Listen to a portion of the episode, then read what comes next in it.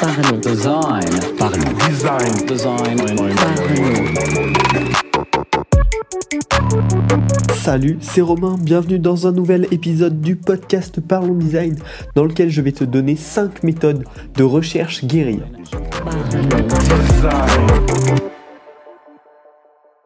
Donc pour commencer, qu'est-ce que c'est euh, la euh, guerrilla research ou la recherche guérilla en français?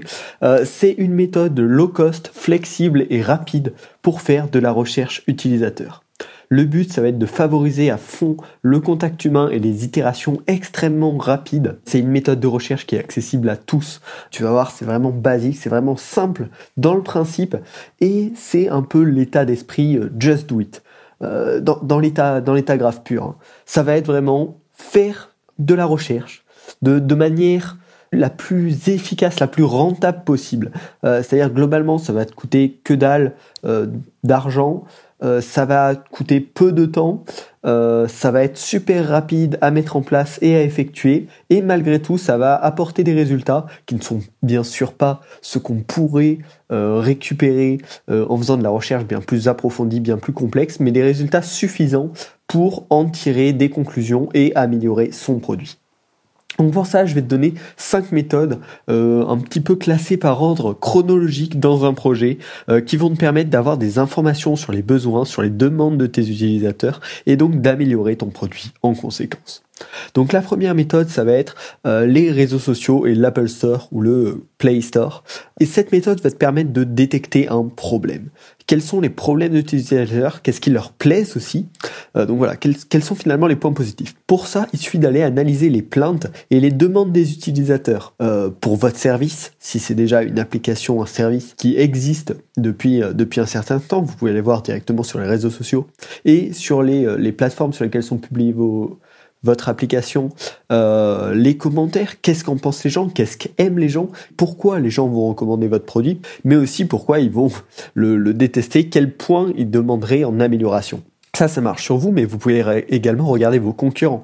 Euh, si vous voyez que de nombreux utilisateurs demandent une feature à un de vos concurrents, si vous l'ajoutez, ça pourrait probablement être un point qui va vous permettre de vous démarquer euh, et donc d'attirer justement ces clients qui pour l'instant sont chez vos concurrents. Euh, donc pour faire des recherches comme ça, c'est assez simple. Donc allez voir euh, les commentaires des applications, euh, par hashtag sur les réseaux sociaux, les réactions aux différentes annonces de features. Ça, ça peut également se tester. Faire un post en annonçant ou en disant que c'est peut-être en travail une certaine feature. Et là, vous analysez les réponses des utilisateurs. Et ça peut également passer par le support, euh, par les mails de support que vous avez reçus, les messages de, support euh, positifs ou négatifs, hein, de gens qui avaient besoin d'aide ou de gens qui vous félicitaient euh, pour le travail, pour l'application. Et donc tout ça, c'est une énorme source de connaissances par rapport à ce que souhaitent vos utilisateurs et ce que n'aiment pas vos utilisateurs. Donc ensuite, le deuxième point, ça va être YouTube. c'est une astuce assez, assez bête finalement, mais qui paraît si évident une fois qu'on en a parlé, euh, c'est en débutant un projet qui va être pour une certaine cible que vous ne connaissez probablement pas. Ce qui est bien sûr important, c'est de comprendre sa cible. Encore une fois, quels sont ses problèmes, ses besoins, etc. Et YouTube, c'est une énorme plateforme de contenu. Enfin, je, vous apprends rien. Vous pouvez trouver des dizaines et des dizaines d'interviews, de documentaires, de vlogs, même donc de, de gens qui parlent eux-mêmes de leur activité.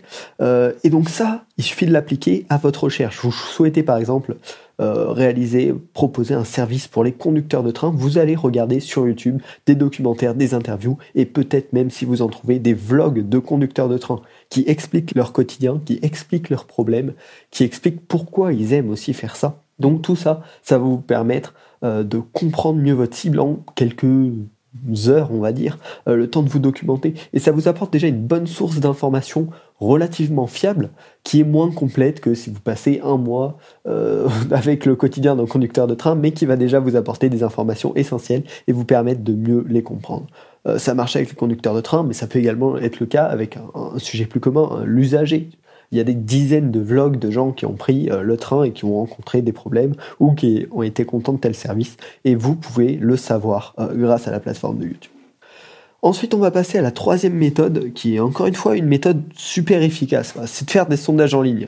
Un Google Form tout bête, pas la peine de mettre en, place des, des, systèmes super compliqués, juste un petit Google Form avec un set de questions pour aider à comprendre les besoins, les problèmes, les attentes et les points majeurs à résoudre pour un certain service. Ensuite, pour le diffuser, vous n'avez pas besoin de dizaines de milliers de résultats. Une petite centaine de résultats vous donnera déjà un petit aperçu de, ce qui est attendu par les utilisateurs et ça se diffuse assez simplement. Dans votre entourage, s'il est concerné par ce type de produit, dans des groupes Facebook spécialisés, si vous faites par exemple dans le tourisme, postez un sondage dans un, un, groupe Facebook qui parle de tourisme. Vous aurez déjà un petit nombre de réponses de gens qualifiés.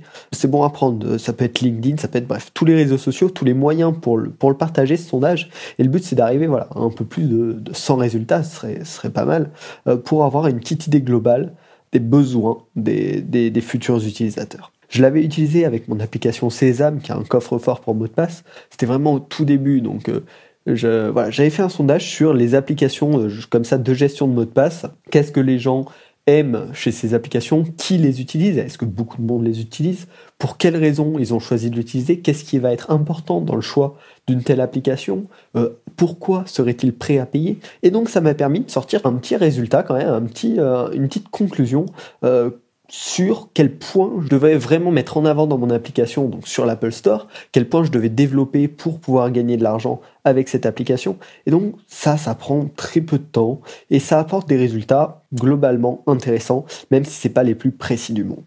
Ensuite, on va passer à la quatrième technique qui est plus dans le concret. Euh, ça va être ce qu'on appelle les guérilla tests. Donc, c'est tout simplement trouver son utilisateur, un de ses utilisateurs cibles le plus proche de soi, euh, un peu, un peu de manière random, pour lui faire tester le produit.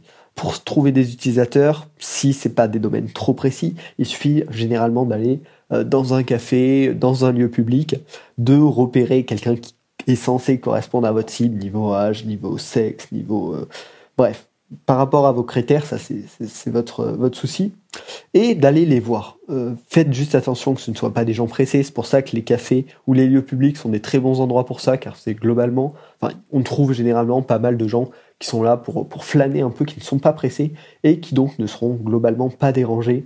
Euh, j'ai été très surpris moi-même euh, quand j'ai fait ça donc pour l'application Loopstern, où finalement beaucoup de monde ont pris le temps de nous répondre et étaient même heureux de participer à une petite enquête comme ça. Qui est important par contre de faire, c'est de préparer avant un petit script d'interview. Quelles sont les questions que vous allez leur poser? Quels sont les, tests que vous allez leur demander de réaliser?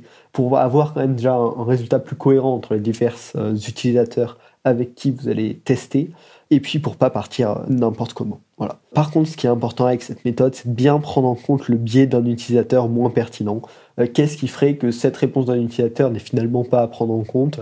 Euh, parce que tout simplement c'était peut-être pas votre cible sur ce point-ci ou parce que, enfin bref, il y a des raisons, il y a des biais à prendre en compte dans ce type de test, mais qui peuvent quand même vous apporter beaucoup d'indices, euh, même qui peuvent vous permettre de vous rendre compte qu'une cible que vous pensez intéressante euh, peut-être finalement pas. Enfin bon, c'est vachement intéressant, ça demande pas beaucoup de temps. Une après, vous pouvez facilement faire 5-6 tests et en tirer des conclusions assez intéressantes.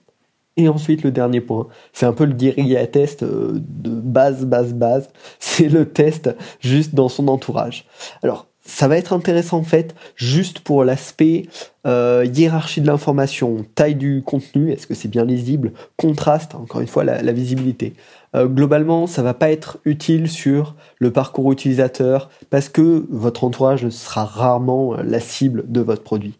Mais par contre, entourage, ils ont des yeux comme tout le monde, euh, ils ont un cerveau qui réfléchit à peu près comme tout le monde, et du coup, si ton contenu est mal hiérarchisé, s'il est mal hiérarchisé pour, pour ton entourage, il le sera également pour ta réelle cible de ton produit. Donc voilà, j'espère que ces cinq techniques euh, t'auront inspiré, que tu vas, les tenter vraiment. Euh, mieux vaut peu d'informations que pas d'informations du tout. Donc vas-y, euh, essaye ces méthodes, c'est super simple à mettre en place, ça t'apprendra des infos capitales sur tes utilisateurs. Si ce podcast t'a plu, tu peux t'abonner et puis le noter sur les plateformes de podcast. Et puis on se dit à la semaine prochaine pour un nouvel épisode de Parlons Design. Salut Thank you.